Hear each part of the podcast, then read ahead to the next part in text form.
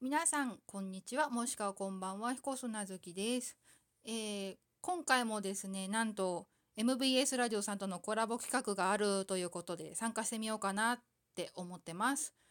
えー、3つあったテーマの中で私が選んだのは人生に影響を与えた一曲です。で私が選んだ一曲は、えー、嵐の相葉雅紀さんのソロ曲で「フレンドシップ」という曲になります。えー、これはですね「タイムというアルバムの中に収録されてるんですけどこれを聞いた途端なんか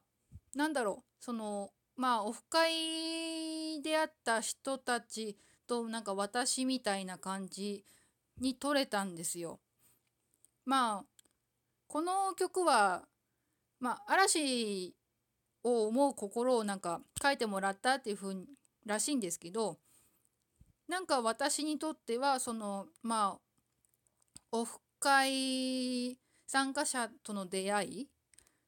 かなって。うん。まああとは最近というか今年結構解散とかメンバー離脱みたいなニュースがあるのでまあなんだろうな。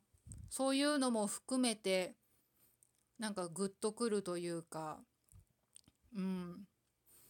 まあなるべく歌詞をねはあの喋らないように話すのちょっと難しいけどなんかねやっぱり何事出会いとかも踏み出さないとダメじゃないですか。まあオフ会ってね結構そのオンライン上でこう知り合った人いざなんかそのオフライン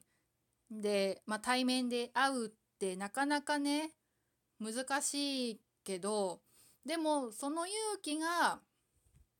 あったからやっぱり何年もつもう10年以上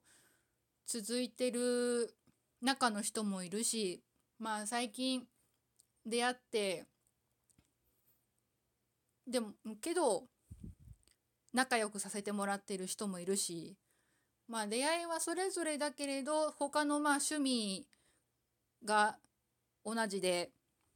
それも通じて付き合ってる人も何人かいるしっていうのでなんか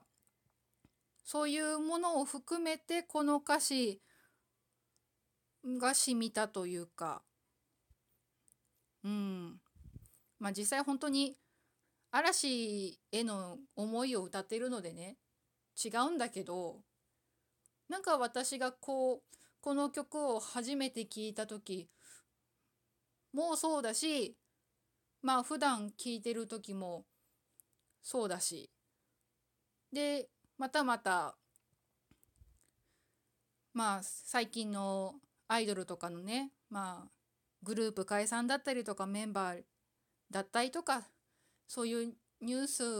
もろもろ含めてなんかこの歌詞に集まってるんじゃないかなっていう思ってます。うん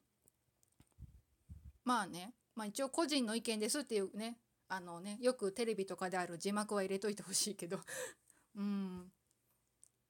是非ね聞いていただきたい。では聞いていただきましょう。嵐の相葉雅紀さんのソロ曲で「フレンドシップ」です。どうぞ。